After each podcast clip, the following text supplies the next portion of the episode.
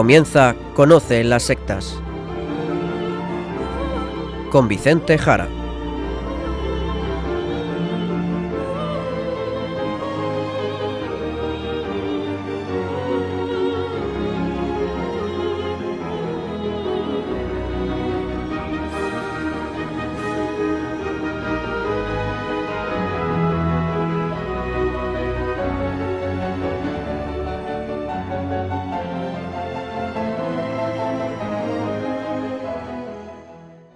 Buenas tardes, queridos amigos de Radio María.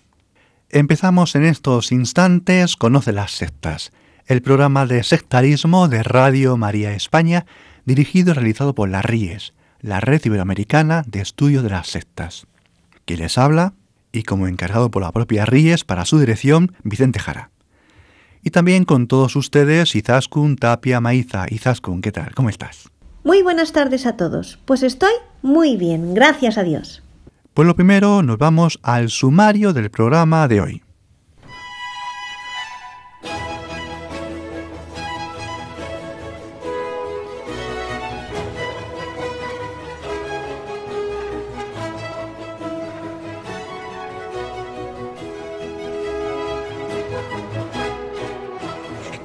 Hoy en el programa hablaremos de Brasil, que acaba de tener elecciones, ganando Bolsonaro y veremos si, como se está diciendo, una poderosa secta está detrás del éxito de este candidato. Y seguiremos con el padre Luis Santamaría, con las noticias de actualidad del sectarismo en todo el mundo.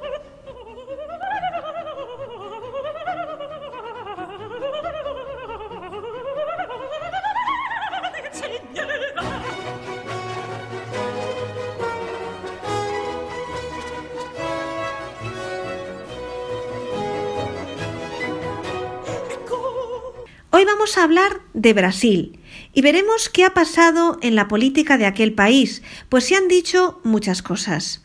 Nosotros nos centraremos en aspectos menos conocidos, pues haremos un tratamiento más religioso, incluso hablando de sectas y de la influencia en la política.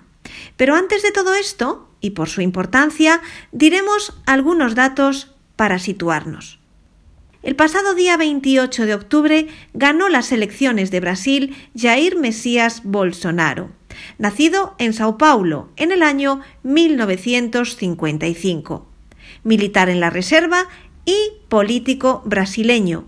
Como muchos conocerán, se enfrentó en segunda vuelta tras arrollar en la primera con algo más del 46% al resto de candidatos y ganó finalmente al candidato del PT, Partido Comunista, el Partido de los Trabajadores, Fernando Haddad, ya que el líder del Partido de los Trabajadores está en la cárcel, es Lula da Silva, y fue declarado no elegible por el Supremo Tribunal Federal. Recordemos que Lula da Silva fue elegido presidente del Brasil en el año 2003, hace 15 años. Estuvo hasta el año 2010 y le sucedió Dilma Rousseff, que venía del Partido Democrático Laborista. Decir que Dilma fue destituida por corrupción fiscal y Lula está en la cárcel también por corrupción. También, para situarnos, hemos de decir que Brasil es el quinto país del mundo más grande, es el sexto país del mundo con cantidad de habitantes. En su economía, en cuanto al Producto Interior Bruto, le coloca entre el octavo y noveno lugar del mundo y por todo ello es un actor muy importante a nivel mundial. Además, hay que decir también algunas cosas más y nos ayudarán a entender qué ha pasado en el Brasil con Bolsonaro y cómo es posible este acontecimiento. Vamos a hablar entonces ahora de religión, religión en el Brasil.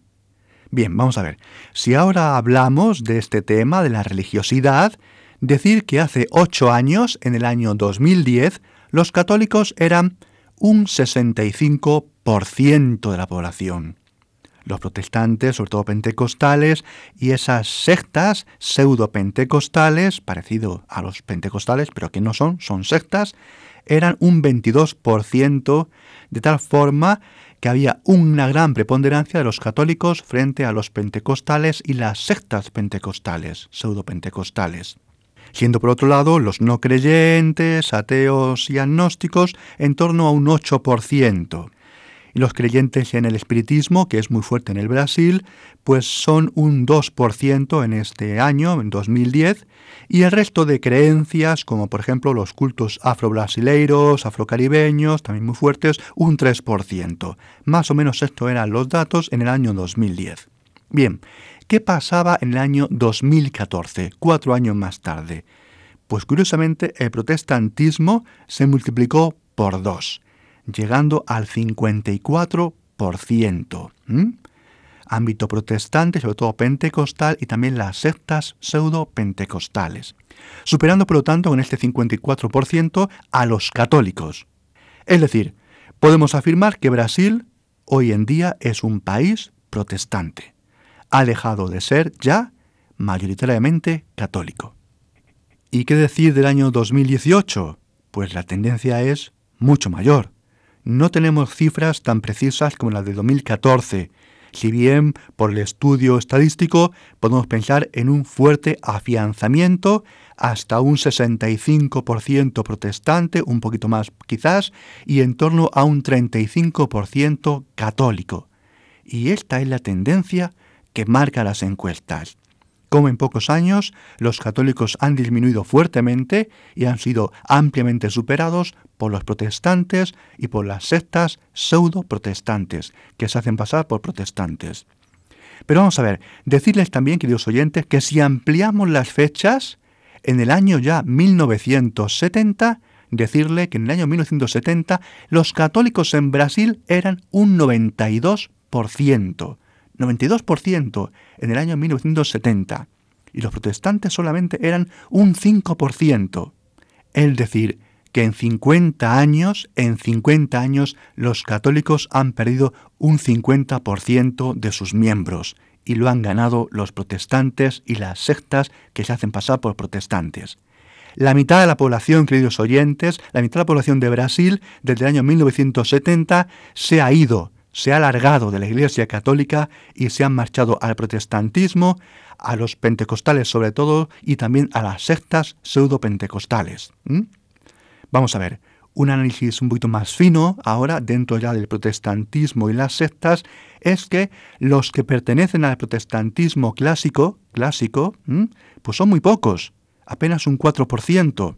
Es decir, lo que ha subido impresionantemente son los pentecostales y también las sectas pseudo-pentecostales.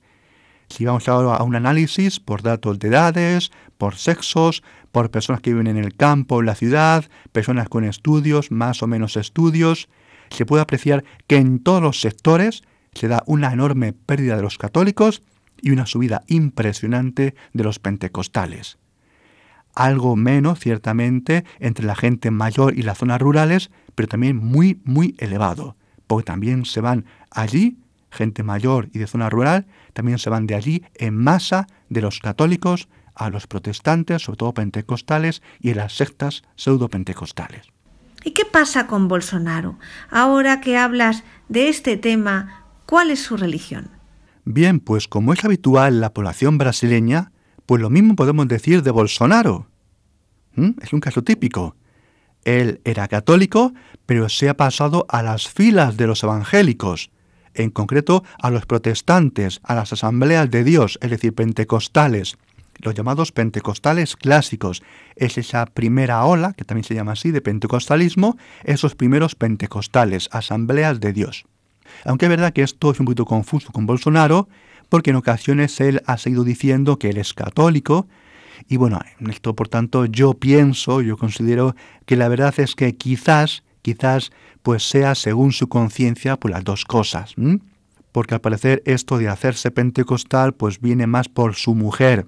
Podría pensarse por tanto que es un católico, un católico desengañado del catolicismo de su país y que ha encontrado los evangélicos pues una autenticidad que no encontró en el catolicismo. Pues con todos estos datos, tanto de Bolsonaro como de la inmensa población brasileña, estos datos son realmente increíbles. Brasil ya no es católico, sino protestante. El catolicismo está desapareciendo de aquel país tan importante en toda América, y también por su tamaño, población, incluso a nivel mundial. ¿Y cómo ha sido esto? ¿Qué ha pasado en la Iglesia Católica? Pues quizás con decir lo siguiente, a ver, por influjo del pentecostalismo protestante, que no son sectas, son pentecostales pero protestantes, protestantes pentecostales, surgirá dentro del catolicismo y se extenderá también con mucha fuerza en el Brasil la conocida renovación carismática católica, lo que solemos llamar los carismáticos, que son católicos, que es, por decirlo así, lo más parecido a los pentecostales, ¿de acuerdo? Pero dentro de la Iglesia católica, ¿de acuerdo? Los cuales, los carismáticos católicos, desde los años 1970, pues son fuertes y cada vez han sido más fuertes, ¿de acuerdo? y que en buena parte podemos suponer que han ido frenando hasta donde podemos suponer ciertamente algo, algo, pues este desplome del catolicismo en el Brasil frente al pentecostalismo protestante, ¿de acuerdo? Por otro lado, también decir que de los años 1970 tenemos en buena parte del catolicismo de Brasil, y también en buena parte impulsado por el episcopado brasileiro, lo que conocemos como la teología de la liberación, un cristianismo de izquierdas, marxista, lo cual es una gran contradicción. Y que lo que ha hecho durante estos últimos 50 años pues ha sido hundir en gran parte a la Iglesia Católica y, como no, también en el Brasil. Los católicos, ante esta teología de la liberación, pues han ido marchando del catolicismo, la verdad, pues corriendo, como muestran las estadísticas de los diferentes países que analicemos, y hoy en concreto en profundidad en el Brasil. Ha sido un gran fracaso la teología de la liberación, si el comunismo y el socialismo han sido un fracaso económico y político, esta ideología, teología de la liberación, abrazada por muchos católicos, también por obispos, lamentablemente, implicando en gran parte también al episcopado brasileño, pues ha sido un gran fracaso del catolicismo, un experimento fallido. Por lo tanto, desde los años 1970, más o menos, es decir, un poquito después del concilio, donde teníamos ese 92% de la población del Brasil católica, en estos 50 años ha dado este desplome con esas, sobre todo, dos fuerzas en el catolicismo del Brasil. La teología de la liberación, que ha llevado al arrastre al catolicismo, y también la renovación carismática católica, ¿de acuerdo? Como los dos grandes grupos dentro del catolicismo, la cual los carismáticos sí han conseguido frenar hasta donde han podido el pentecostalismo protestante. También hay que decir la verdad que el votante brasileño pues venía de votar, por ejemplo, a Fernando Enrique Cardoso, socialista, verdad, socialdemócrata, presidente del país desde el año 1995 hasta el año 2002. Presidente Cardoso, momento en que las políticas económicas pues no fueron acertadas al final de su mandato y no se dio ese crecimiento económico esperado en la población y aumentó el desempleo, lo cual llevó a que la gente votara al Partido Comunista de Lula, Lula da Silva tras el paso de Lula y sus recetas comunistas, que prometieron por parte del sindicalista una solución pues casi milagrosa, y así fue aclamado, pues todo al final acabó, como sabemos, salpicado de corrupción. Y de ahí ya al momento actual, donde la población brasileña pues se ha echado, como sabemos, en brazos de Bolsonaro. Si bien es verdad, hay un fuerte voto de castigo al Partido Comunista de Lula y también la esperanza de un gran problema que existe en el Brasil, la esperanza de un problema que se resuelva de una vez, y que es la falta de seguridad que se vive en todo el país. Un problema este tremendo. ¿Y cómo es la relación de Bolsonaro con la Iglesia Católica? Pues Bolsonaro, como político que es, y también como antes he dicho, como católico, aunque se mueve entre las aguas del catolicismo y el protestantismo, pentecostalismo clásico, pues ha intentado en su campaña atraer también a los católicos a su lado. La Iglesia en sus obispos pues ha dudado en apoyarle, más bien pareciera que iba contra él en muchos momentos, la verdad, y esta iglesia en su estructura episcopal pues es más del estilo comunista de Lula, pero es verdad que se ha mantenido bastante al margen y sin decir mucho. No obstante, ha habido algunas acciones pues que han sido muy polémicas. Y nos referimos, por ejemplo, a un hecho pasado en el mes de mayo, donde allí en el santuario del país, de la Virgen de Aparecida, la patrona del Brasil, se posicionaron claramente a favor de Lula, pidiendo que fuera escarcelado y se presentara a las elecciones. ¿Qué dijo el sacerdote católico allí en el santuario de Aparecida?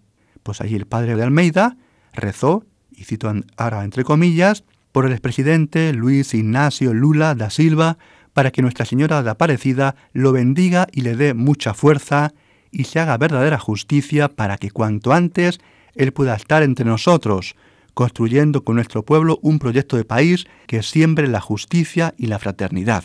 Y cerramos comillas. La verdad es que esto fue un gran bochorno y ante las críticas y este ataque al poder judicial del país, que negó que Lula pudiera presentarse a las elecciones por corrupto y por encarcelado, pues incluso el arzobispo y las autoridades del santuario pues tuvieron que pedir perdón por toda esta proclamación, porque además hubo una romería a favor de Lula, ahí en el santuario de la Virgen de Aparecida. Pues ante este uso profano y partidista, que muchos dijeron que era una profanación, la Iglesia Católica tuvo que salir a pedir perdón y decir que ella no se posiciona ante nadie y que no defendemos una posición política partidaria que es contraria al Evangelio. Estamos en comunión con el magisterio y con la doctrina social de la Iglesia. Y así tuvieron que decir después de este bochornoso suceso. No obstante, queridos oyentes, pues esto obviamente fue un gran escándalo y ha enfurecido mucho más a los protestantes y a gran parte de los católicos que ven en la Iglesia Católica, sobre todo en su jerarquía, pues un actor a favor del Partido Comunista de Lula y que además utiliza a la Virgen de Aparecida para hacer política, lo que mancha el santuario y crea mayor desprecio incluso entre los protestantes contra el culto mariano. La verdad, sin duda, queridos oyentes, muy, muy, muy mal hecho por parte de la Iglesia Católica, que cae en picado y se desploma su aprecio entre los brasileños, incluso, como digo, entre los católicos, muchos de ellos contra el Partido Comunista de Lula. ¿Y por qué digo que muchos católicos están enfadados con gran parte del clero y del episcopado católico de Brasil? Bien, pues porque muchos católicos se sienten mucho más cerca de los evangélicos y de Bolsonaro que de sus obispos. Así, por ejemplo, Bolsonaro, muy claro en su programa, lo que ha hecho es firmar un acuerdo con el obispo de Río de Janeiro, afirmando cumplir su programa, y firmando así un acuerdo con la Iglesia Católica en el cual se compromete a defender la familia, ir contra el aborto, y legalizar las drogas y defender la inocencia de los niños en las escuelas y contra toda la ideología de género.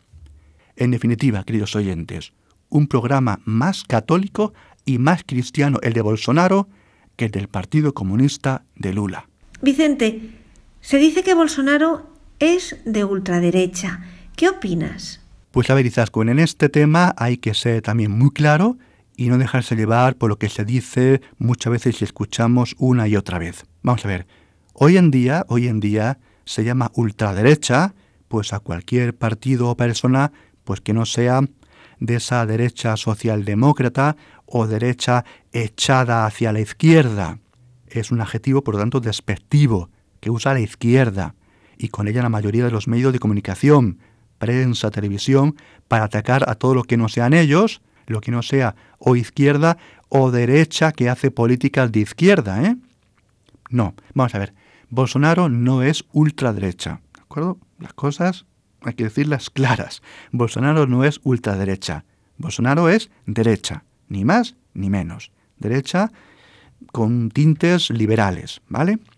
Vamos a ver, ¿cuáles son las cosas que se critican de Bolsonaro? Bien, se critican de Bolsonaro sus políticas a favor de la familia, contra el aborto, contra la ideología de género y todo eso. Por eso lo tachan de ultraderecha.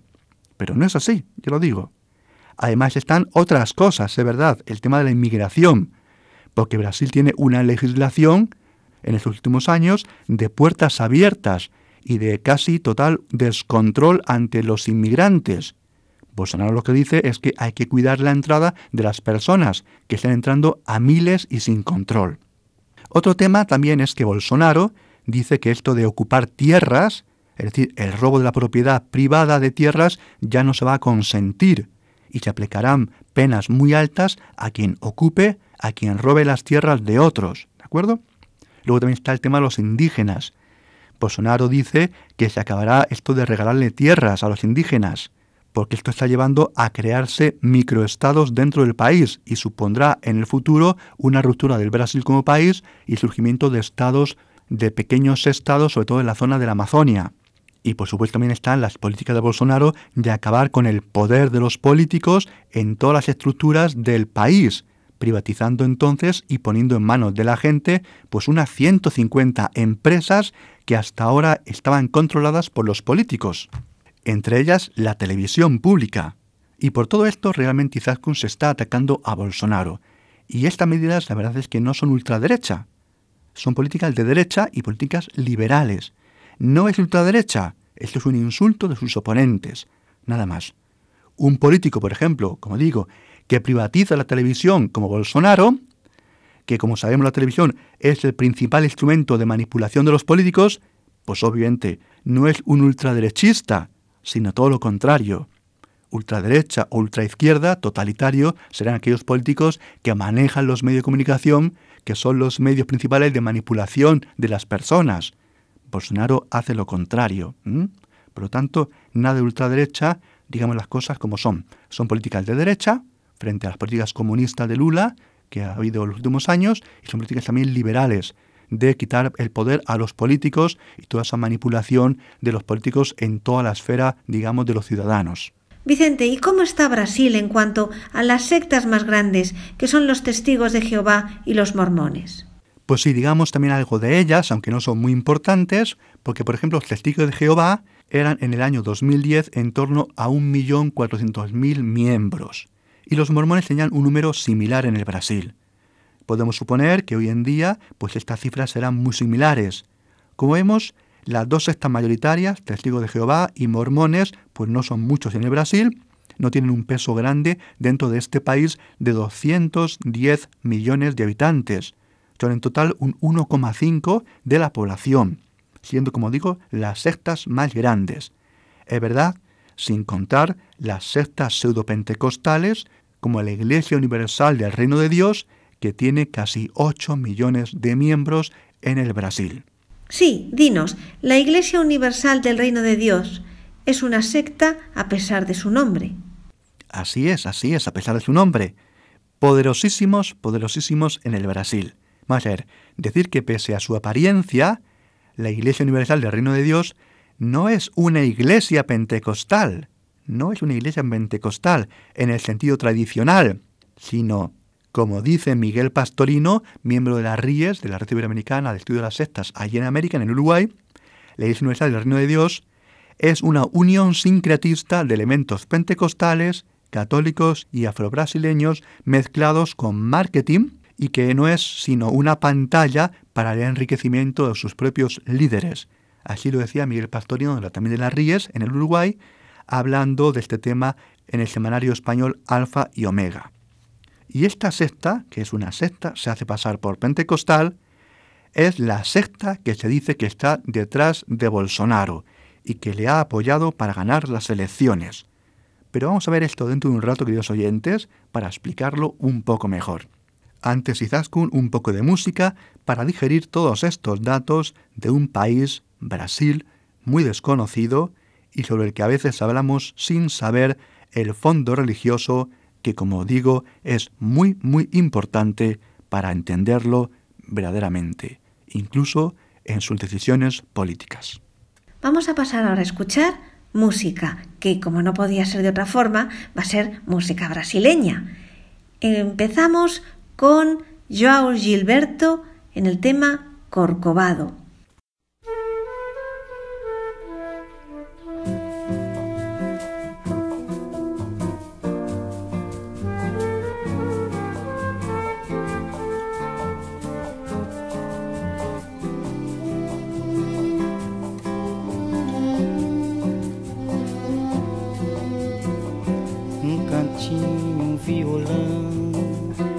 Este amor uma canção para fazer feliz a quem se ama.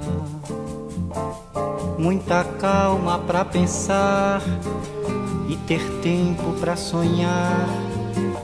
Da janela vê-se o corcovado, o redentor que lindo Quero a vida sempre assim, com você perto de mim, até o apagar da velha chama. E eu que era triste, descrente desse mundo, ao encontrar você eu conheci que é felicidade, meu amor.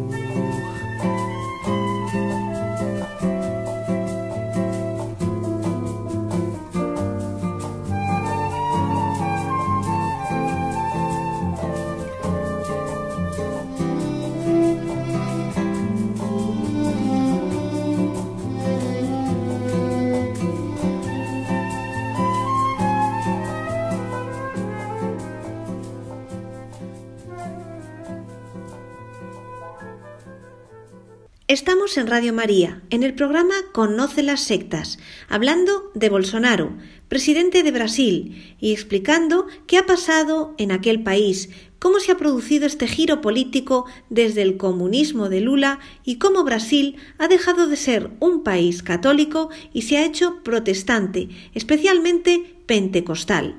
Y nos hemos quedado hablando de una secta muy poderosa en Brasil, la secta Iglesia Universal del Reino de Dios, que no son protestantes, aunque lo parecen, pero no lo son. Es una secta que parecen pentecostales, pseudopentecostales, por lo tanto, y que ha apoyado, al parecer, a Bolsonaro. ¿Es así, Vicente? ¿Ha apoyado esta secta a Bolsonaro? Esta secta, de nombre Iglesia Universal del Reino de Dios, fundada por Edir Macedo en el año 1977 en el Brasil, tiene en torno a 10 millones de seguidores. Es muy, muy fuerte, muy poderosa. ¿eh? Y es verdad, así es, ha apoyado a Bolsonaro, claro que sí. Pero es que, queridos oyentes, también en su día, también en su día, apoyó a Lula. Y esto vamos a explicarlo en detalle. A ver, cuéntanos. Sí, porque esto hay que explicarlo un poquito mejor, para entender también lo que hay de fondo aquí en este país. Vamos a ver, si analizamos, vamos a ver, si analizamos el voto político y religioso desde los años 80, 90 en adelante, en buena parte los votantes protestantes y pentecostales votan en bloque, votan en bloque, es decir, votan lo que los pastores dicen que hay que votar, y van allí en masa, todos en bloque y votan. Vamos a ver, es interesante ver que los pentecostales, ¿de acuerdo? En los años 60 y 70 en gran parte eran apolíticos, apolíticos. No les interesaba nada el mundo. De alguna manera vivían pues un poco en su mundo religioso, sin entrar en política y en cuestiones mundanas que no les interesaba nada. Ellos estaban esperando que llegara Jesucristo, el fin del mundo, y se dedicaban a evangelizar, a evangelizar rápidamente a todo el mundo y a salvar a cuantas más almas pudieran a Cristo. Pero en los años 80 todo esto va a cambiar mucho y el pentecostalismo va a empezar a afirmar, a decir que el mundo en el cielo está muy unido al mundo de aquí en la tierra. Y en parte esto se debe a la llamada teología de la prosperidad. Es decir, que tu vida aquí va a ser bendecida por Dios y te va a ir bien, con dinero, con propiedades, con salud, y eso también te indicará la bendición de Dios que cuando mueras te va a llevar a su reino es decir, una gran unidad entre el mundo futuro en el cielo y el mundo aquí en la tierra. Es decir, va a tocar ahora implicarse en el mundo material y también en el mundo político. Es decir, algo radical, algo radical cambia en el mundo pentecostal en los años 80 y también, como no, en el Brasil, pero en todo el mundo pentecostal, ¿de acuerdo? Y esto es fundamental para entender lo que está pasando ahora. Porque esto va a llevar a que en los años 80 los pentecostales consiguen incluso cambiar la Constitución para darles igualdad legal con los católicos. Y no solo eso, incluso van a conseguir los pentecostales poner el nombre de Dios en la Constitución. Y además serán los mayores defensores de la familia y buscarán poner restricciones al divorcio, al aborto, también a las uniones homosexuales, algo sobre lo que la Iglesia Católica se mantendrá siempre tibia, siempre tibia. Con la llegada de Lula, los pentecostales entonces se van a posicionar contra él porque su partido comunista, dicen los pentecostales, los protestantes, como partido comunista que es, es anticristiano y marxista, algo que los católicos, también su jerarquía, no van a hacer. de tendencia en buena parte izquierdista y de la teología de liberación. Más allá, en los años 90, los pentecostales votarán en bloque para llevar al Congreso a más de 10 candidatos. Y la sexta pentecostal, Iglesia Universal del Reino de Dios, hará lo mismo votando en bloque a sus seguidores y colocando a otros candidatos hasta seis miembros en el Congreso. Y esto va a hacer que el presidente Cardoso gane las elecciones. ¿De acuerdo? Estamos con el presidente Cardoso. Es verdad también, también hay que decirlo, que existe un pentecostalismo de izquierdas, pero siguen siendo pentecostales por encima de todo, por encima de las ideologías políticas. Es decir, son muy claros los pentecostales en temas morales, en temas religiosos. Si bien estos pentecostales de estilo izquierdista tienen un fuerte sentido social, de izquierdas, pero como digo, igual de contundentes en temas de familia, de aborto, etc. Lo interesante de todo esto, queridos oyentes, es que cuando empieza el siglo, siglo XXI, los pentecostales y las sectas pseudopentecostales van a apoyar a Lula. Y esto ocurrirá porque el pentecostal garotiño, socialdemócrata, consigue el apoyo de unos 500 líderes evangélicos. También la secta Iglesia Universal del Reino de Dios apoyará a Lula, aunque es verdad que muchos otros pentecostales, como las Asambleas de Dios, apoyarán al otro candidato, a Serra. Pero al final los liberales se unirán a Lula y Lula saldrá ganador. Es por lo tanto ya el comienzo del periodo de Lula, que como vemos estuvo apoyado por los pentecostales y también por la secta pseudo-pentecostal de la Iglesia Universal del Reino de Dios. Vamos a ver, no hay aquí que olvidar que Lula, que Lula siempre buscó, y también ahora, el apoyo de los pentecostales, si bien, como ha quedado ya patente, en buena parte ya le han dado la espalda. Decir también, queridos oyentes, que otro experto de las Ríes, como el antes citado Miguel Pastorino, pues es el peruano José Luis Pérez Guadalupe, exministro de Interior del Perú, sociólogo, politólogo y teólogo católico, quien acaba de escribir un libro con el título Evangélicos y Poder en América Latina. Bien, pues nuestro compañero José Luis afirma que los evangélicos neopentecostales apoyan a diferentes candidatos según siempre sus intereses religiosos, porque no les interesa la ideología política.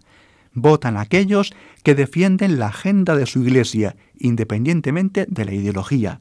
Y esa es la clave para entender lo que está pasando en el Brasil y lo que va a pasar en toda América Latina, donde son cada día más fuertes los evangélicos pentecostales. ¿Y la secta de la Iglesia Universal del Reino de Dios apoya a Bolsonaro? Pues la verdad, siendo sinceros, es que todos han apoyado a Bolsonaro, incluso las sectas. Vamos a ver, esta secta, Iglesia Universal del Reino de Dios, en España y en otros países también se le conoce como Pare de Sufrir, Familia Unida, Arca Universal, Cambia tu Suerte, Oración Fuerte al Espíritu Santo. Bien, pues como hemos dicho, apoyó cuando le vino bien a Lula, como muchos pentecostales y también los católicos pro vida y pro familia, y ahora ha apoyado en bloque a Bolsonaro. Por lo tanto, lo que se puede decir es que hoy en día en el Brasil han apoyado a Bolsonaro, los pentecostales y hasta la sexta Iglesia Universal del Reino de Dios. Es el candidato con las ideas cristianas más claras y esta y no otra es la razón principal del apoyo a Bolsonaro. Vicente, una última reflexión, si te parece, sobre la Iglesia Católica. Bien, Izaskun, pues vamos a ver. A ver, varias cosas son claras, varias cosas son claras. Brasil, Brasil ya no es un país católico, ¿de acuerdo? Y todo indica, las encuestas apuntan que esto mismo está pasando y va en aumento en toda América Latina. Ha dejado de ser católica, es protestante y sobre todo pentecostal. Como se suele decir en América Latina, los católicos se fueron a los pobres y los pobres se fueron a los pentecostales. Es decir, la Iglesia Católica se fue tras el marxismo de la teología de la liberación y los pobres se marcharon a los pentecostales, a los protestantes. Por lo tanto, la Iglesia Católica, y hay que decirlo así porque es el dato, ya no es una referencia religiosa en aquellos ámbitos, en aquellos lugares. La gente se ha ido y se sigue marchando a los pentecostales. ¿Por qué? También lo dicen las encuestas, lo dicen las personas que se marchan, porque allí con los protestantes pentecostales leen la Biblia, rezan, son atendidos, defienden la moral cristiana, y nada de eso lo han encontrado ni lo encuentran en la Iglesia Católica, y así lo afirman con esta rotundidad aquellos que son entrevistados, en el Brasil y en toda América Latina. Por otro lado, también quiero decir, La jerarquía católica, y hay que decirlo lamentablemente, muchas veces, muchísimas veces, se pone de perfil equidistante ante temas de moral, de familia, de aborto, de homosexualidad. Y esto lo usan los evangélicos para decir que los católicos son unos hipócritas. Por otro lado, los católicos apoyan a partidos abortistas, que apoyan la agenda homosexual, las ideologías de género, y eso también, como digo, es usado por los pentecostales para llamar a los católicos falsos cristianos, falsos cristianos. La jerarquía católica, queridos oyentes, tiene un gran problema de prestigio y tendría que pensar muy claramente por qué los fieles huyen de ellos, le dan la espalda. Y las razones hay que decirlas porque son obvias.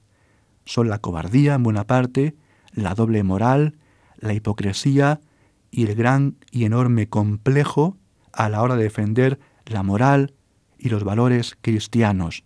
Y los pentecostales son todo lo contrario, en buena parte. Defienden su fe y sus valores cristianos ante el mundo con mucho más vigor, con mucha más fuerza, con mucha más parresía, con mucha más sinceridad, con mucho más atrevimiento. No niegan a Jesucristo, como hacen los católicos, como hacemos los católicos tantísimas veces, mucho más que los pentecostales protestantes. La Iglesia, por lo tanto, debe desprenderse de esas políticas marxistas que solamente han traído pobreza y pobres a millones y ser clara en su defensa de la fe cristiana, apoyarse en la palabra de Dios y ser firme en la defensa de los valores de Jesucristo. No se puede apoyar a partidos que atentan contra la vida, contra la familia, contra la ley natural. Pero hoy por hoy, el episcopado brasileño es demasiado cobarde, y hay que decirlo así, para decir lo que los votantes brasileños están pidiendo y sí encuentran en los pentecostales protestantes. Vamos a escuchar ahora a dos intérpretes brasileños famosísimos, Tom Jobim y Vinicius de Moraes, en el tema Agua de beber.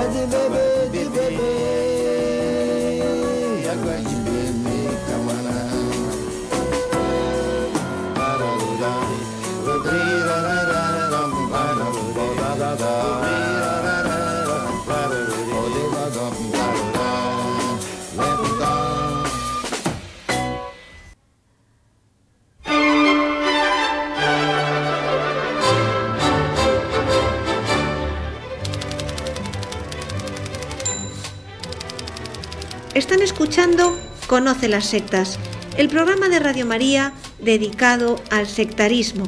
Llega el momento de hacer un repaso a la actualidad de este fenómeno de la mano del padre Luis Santamaría, sacerdote de la diócesis de Zamora y miembro de la Red Iberoamericana de Estudio de las Sectas, la RIES. Buenas noches, padre Luis. Hola Izaskun, buenas tardes o noches ya en plena oscuridad. Desde Muelas del Pan, aquí en Zamora, en cuya casa parroquial me encuentro ahora, compartiré contigo y con todos los oyentes las últimas noticias sobre el tema. Así que cuando quieras. Empezamos con el continente americano, como ha sido el tema de la primera parte del programa, pero esta vez en los Estados Unidos. Y seguimos también con aspectos políticos, porque un grupo de brujas se reunió para lanzar hechizos contra el nuevo juez de la Corte Suprema católico. Un grupo de brujas anunció que se reuniría en más de una ocasión en una librería de ocultismo de Brooklyn, en Nueva York, para lanzar hechizos y maldiciones sobre el nuevo juez de la Corte Suprema de los Estados Unidos, Brett Kavanaugh, según informa Prensa. Kavanaugh fue confirmado el pasado 6 de octubre por el Senado tras varias semanas de debate sobre su idoneidad para el cargo y en medio de acusaciones en su contra por supuestas malas conductas sexuales que datarían de la década de los 80.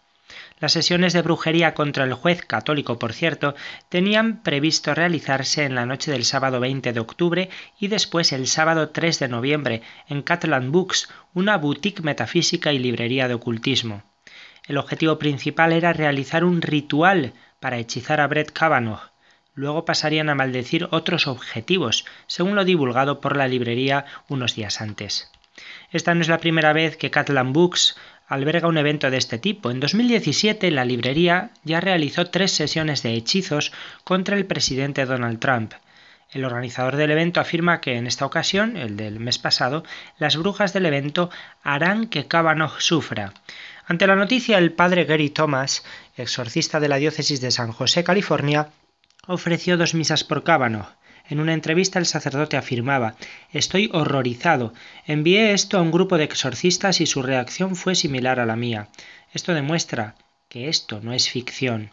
El padre Thomas dijo que los involucrados en la maldición de Kavanaugh claramente creen en el poder del mal personificado, y así añadió van a dirigir al mal para que tenga un efecto adverso permanente en el juez de la Corte Suprema aunque, como también aclaró este conocido exorcista, cuando las maldiciones se dirigen a personas en estado de gracia tienen poco o ningún efecto.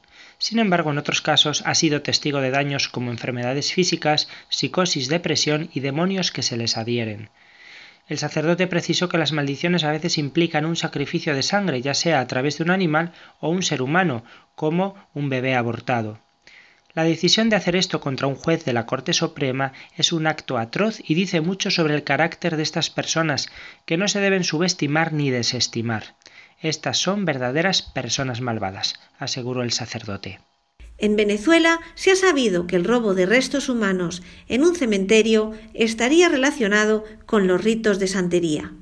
Sucedió en la tarde del pasado 11 de octubre cuando se encontraron 18 cadáveres en el cementerio La Primavera, municipio de Girardot, en Caracas. La investigación está a cargo del Cuerpo de Investigaciones Científicas, Penales y Criminalísticas, que aquella misma noche detuvo a varios sospechosos. Resulta que hallaron los restos humanos en las fosas de un cementerio que lleva tres años cerrado y procederían de algunas funerarias de la capital.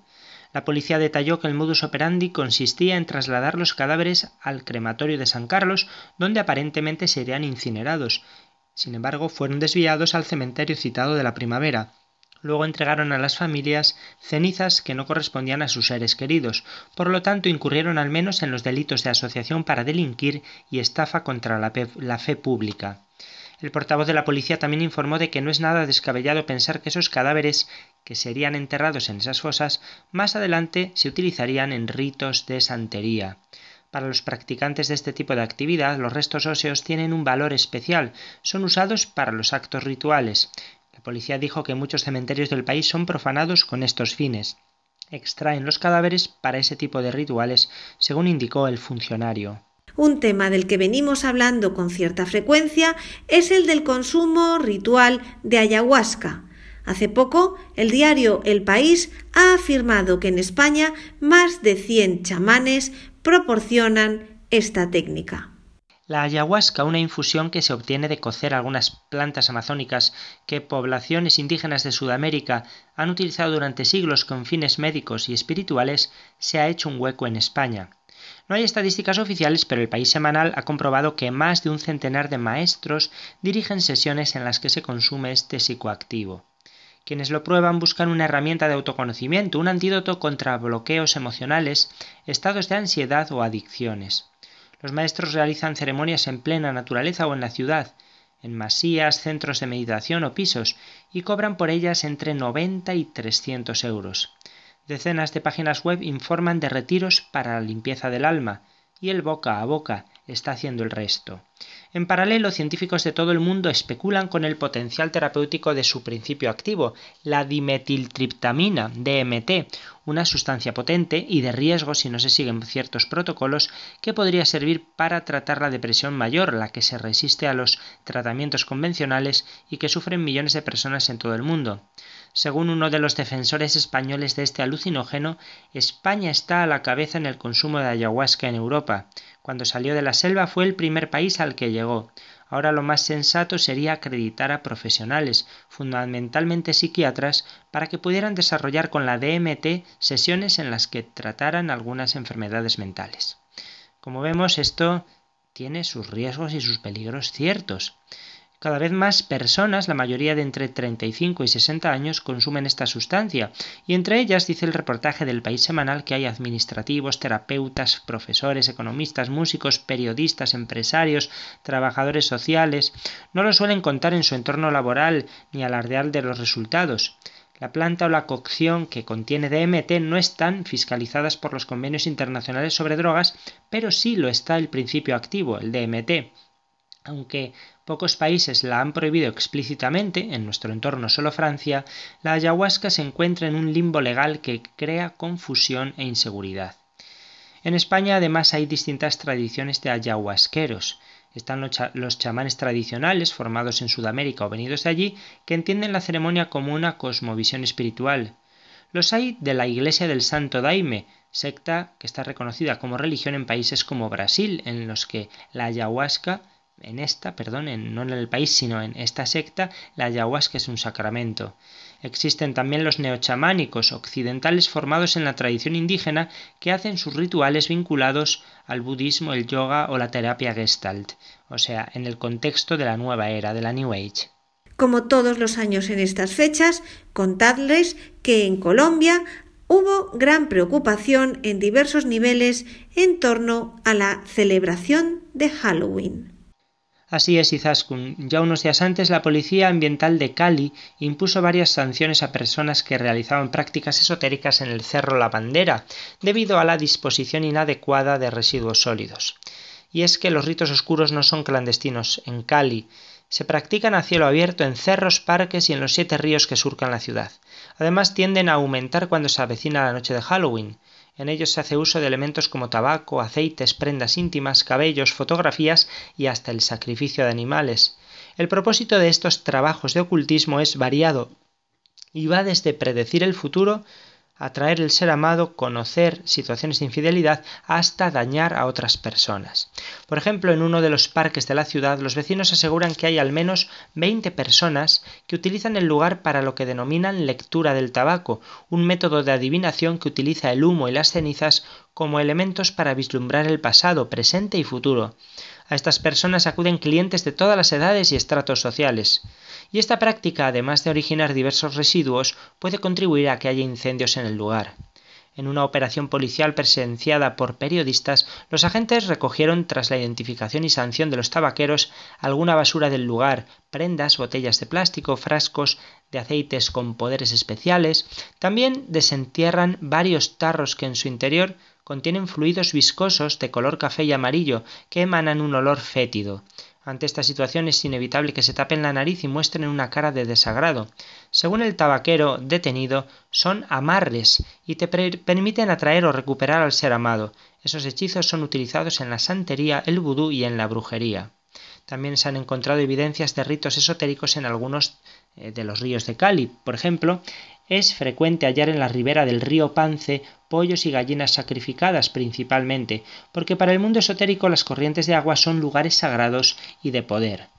Por otra parte, y ya me centro en lo que comentaba Sizaskun, en Cali siempre se prevé que las sectas satánicas aumenten de manera considerable sus rituales en torno a Halloween. El responsable de un centro de culto evangélico afirma que en algunos cerros de la ciudad se han hallado huesos, pentagramas dibujados en el suelo con piedras y pedazos de velas, muñecos amarrados con alfileres, restos de objetos religiosos quebrados y brujas en plenos rituales con parejas. Por eso dice cada año en fechas específicas subimos a esos sitios a orar para quebrantar estas prácticas que solo le traen maldición a la ciudad y que se ven reflejadas en el incremento de males sociales como los atracos y los homicidios. Y claro, ante los rumores por el presunto incremento de secuestros de niños en la ciudad, la Policía Metropolitana de Cali organiza diferentes controles en vistas al 31 de octubre en varios puntos de la ciudad como centros comerciales, parques y espacios turísticos. Según el portavoz del cuerpo armado, estos operativos también se hacen en cementerios, debido a los rumores de que sectas satánicas van y sacan los restos humanos de estos lugares. No obstante, continúa, es importante aclarar que hasta la fecha no tenemos reportes oficiales de esos sucesos. Esto lo dice el subcomandante de la Policía Metropolitana de Cali, que añade, las recomendaciones es no dejar los niños solos y estar atentos para que los dulces los pidan en sitios reconocidos. Dos niñas de Florida de 11 y 12 años planearon asesinar a varios compañeros del colegio, dijeron ellas, en nombre de Satán. Una noticia ciertamente terrible. Permanecían ocultas en el baño, con una copa. En ella pretendían beber la sangre de sus víctimas, a las que trocearían. Las dos niñas ya habían advertido de que algo grave ocurriría en el colegio, por eso se reforzó la seguridad y pudieron encontrarlas. Esto ocurrió el pasado 23 de octubre en el Bartow Middle School de Bartow, en Florida, Estados Unidos. Las alumnas de 11 y 12 años fueron puestas bajo custodia. Toda la comunidad quedó conmovida con el descubrimiento y por el nivel de agresividad de las niñas. Una vez que fueron llevadas ante el director del colegio, les pidieron que vaciaran sus bolsillos. En ellos llevaban un cuchillo y un afilador. Cuando solicitaron que dejaran revisar sus mochilas, descubrieron una cuchilla de carnicero, tijeras y hasta un cortador de pizzas. Al ser interrogadas sobre qué estaban haciendo encerradas en el baño, confesaron planeaban matar a varios estudiantes. Según el jefe de la policía local, querían matar al menos a 15 personas y estaban esperando en el baño para encontrar niños más pequeños que pudieran ser sus víctimas. Desde el fin de semana previo, las agresoras intercambiaron mensajes de texto en los cuales planificaban sus ataques minuciosamente. En uno de ellos incluso dieron cuenta de que estaban inspiradas por el demonio. Uno de los mensajes, según los documentos policiales, decía Hoy estamos haciendo esto gracias a Satán. Una vez puestas bajo custodia, las alumnas indicaron que eran adoradoras de Satán y que planeaban beber la sangre de sus víctimas en la copa que habían llevado a la institución educativa. Pero había más, también habían proyectado que comerían los restos de carne de aquellos a quienes asesinaran con sus armas cortantes y que tras dejar los cadáveres en la puerta de entrada del Bartow Middle School se quitarían la vida. Visiblemente alteradas en sus facultades, la lógica que utilizaron ambas estudiantes fue espeluznante y tenebrosa. Creían que si mataban a quince estudiantes se convertirían en las peores pecadoras, pero además después de suicidarse podrían asegurarse un lugar en el infierno para estar cerca de Satanás, según el documento presentado por los investigadores. ¿Y qué pasa con los padres? Nos preguntamos, pues la policía de Bartow está completamente segura de que no estaban al tanto de los ideales satánicos de sus hijas y de que nunca supieron sobre sus planes para asesinar compañeros. Hasta aquí el resumen de las noticias de actualidad del fenómeno sectario. Gracias, como siempre, Padre Luis, por haber vuelto a traérnoslas y hasta el próximo programa. Gracias a vosotros, Izaskun y Vicente, y a todos los que hacen posible Radio María, a un lado y otro de las ondas. Y bueno, hasta dentro de dos semanas, si Dios quiere. La última música que vamos a escuchar en el programa de hoy es de Carliños Brown, Samba da Bahía.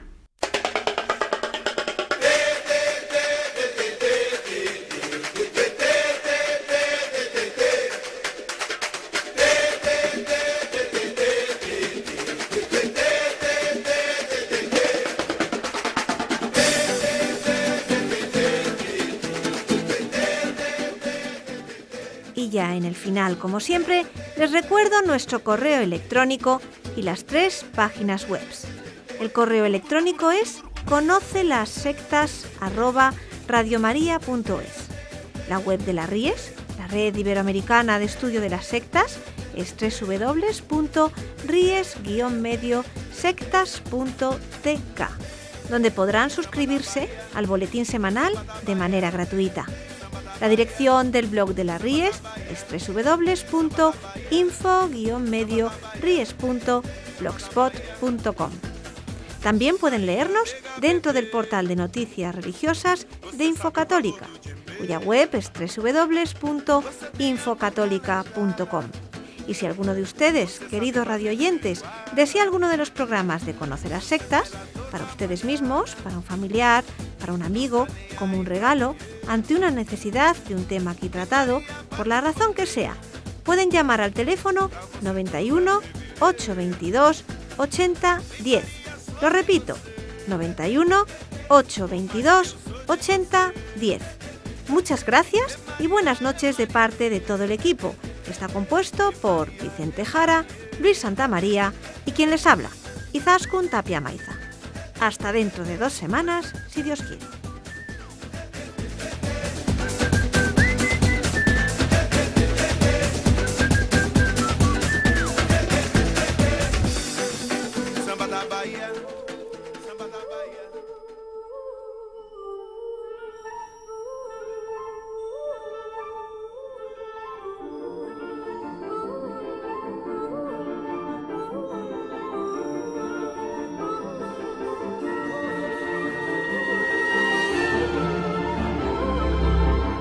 Han escuchado Conoce las sectas con Vicente Jara.